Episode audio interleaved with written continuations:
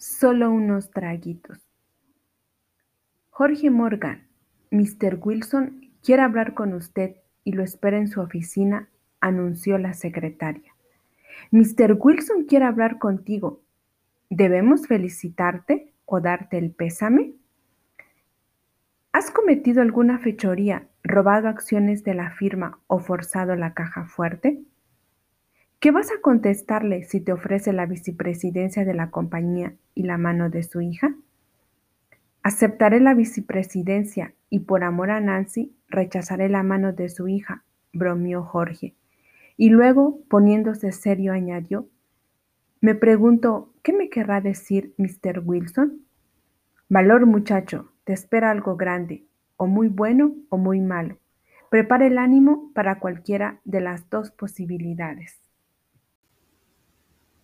No eran absurdos los comentarios de sus compañeros de trabajo, porque Mr. Wilson, presidente de la poderosa firma Wilson y compañía, era un ser casi mitológico para los empleados de menor jerarquía.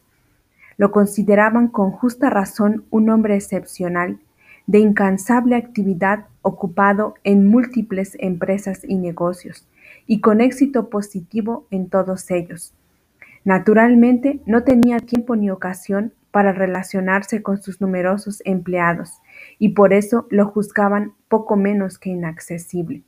Sin embargo, parecía estar siempre al tanto de todo lo que ocurría y se realizaba al amparo de esa magna firma Wilson y compañía, y nadie debía acariciar la ilusión de que podría cometer la menor infracción a la disciplina y los estatutos de la compañía sin que Mr. Wilson se enterase.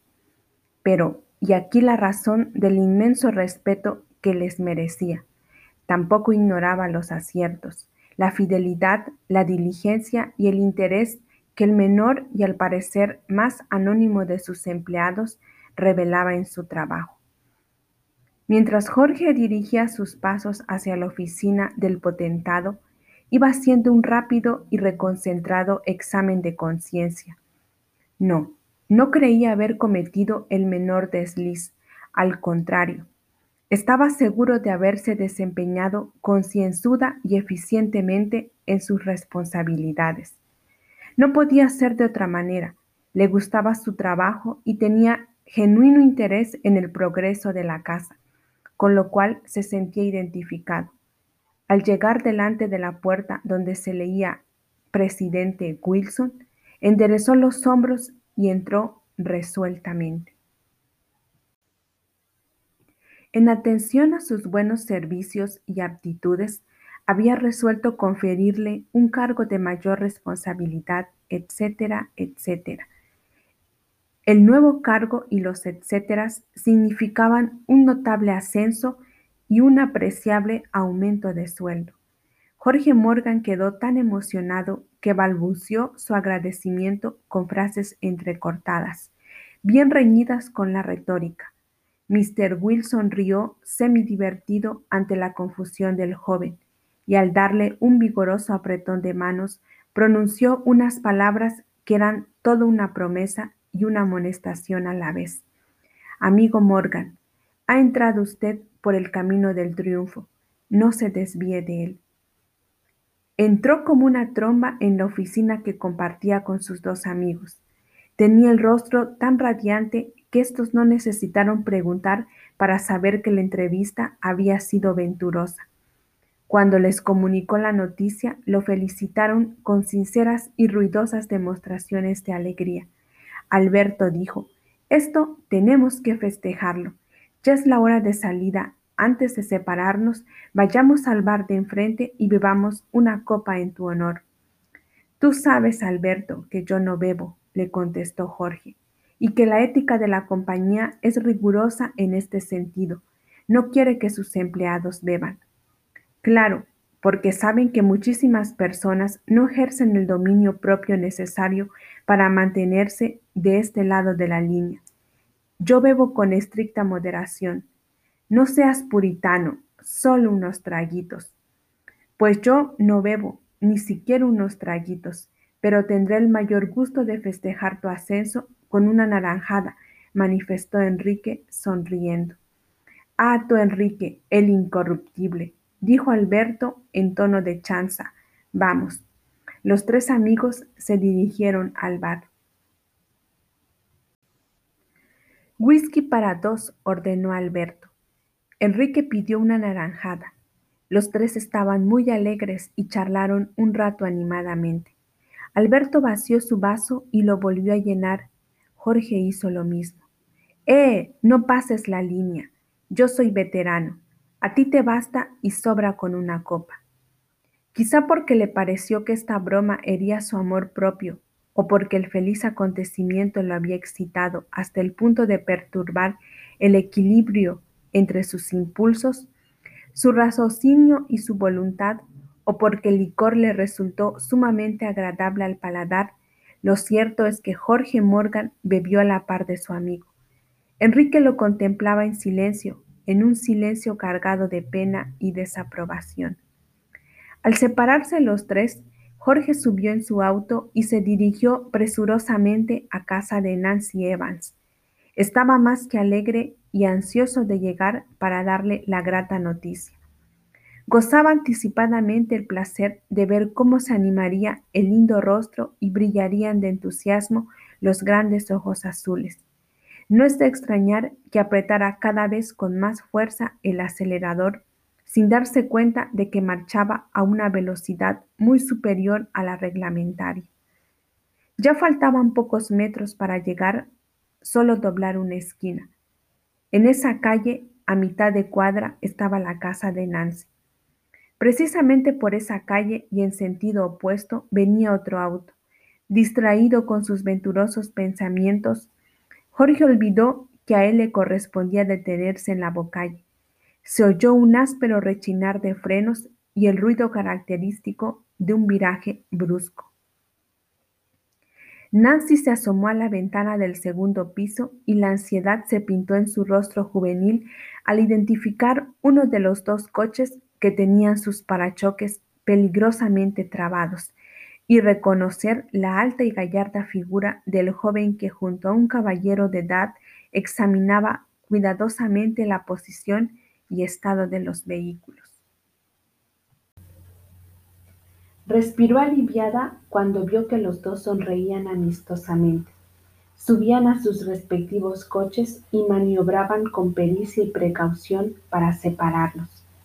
Nancy cerró la ventana y bajó corriendo las escaleras, mientras Jorge detenía su coche frente a la casa y hacía sonar escandalosamente la bocina.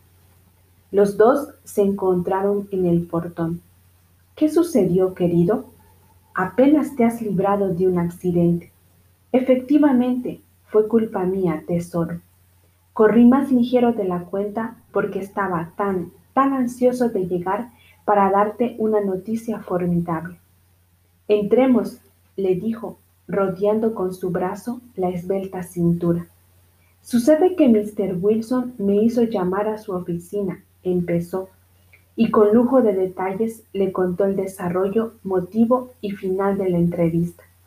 A medida que avanzaba el relato, se iba animando el expresivo rostro de la joven, y al final palmoteó con júbilo infantil. Luego, poniéndose seria, colocó ceremoniosamente las manos sobre los hombros del joven y le dijo con fingida solemnidad, Esto merece un beso pero al acercar su rostro al de su amado, lo retiró impulsivamente y esta vez con auténtica gravedad le dijo, ¿Has bebido, Jorge? Solo unos traguitos, querida. Verás, los muchachos quisieron celebrar mi ascenso.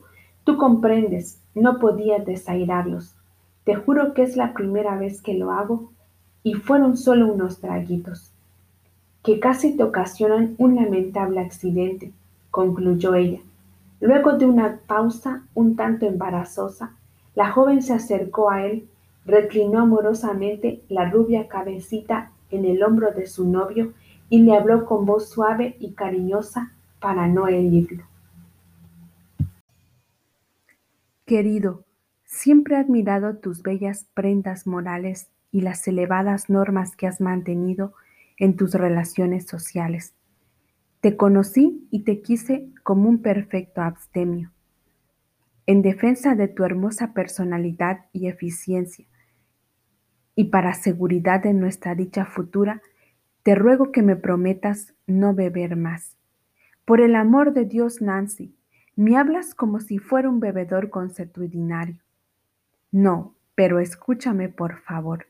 Es verdad que no todos los que beben unos traguitos llegan a ser alcohólicos consumados, pero lo triste es que no podemos predecir quiénes sabrán ejercer dominio propio, limitándose siempre a unos traguitos, y quiénes serán esclavos del vicio. Tú no sabes si esto no constituye precisamente el punto débil y vulnerable de tu personalidad, tu talón de Aquiles. Pero supongamos que no fuera ese el caso. Hay otro aspecto del asunto.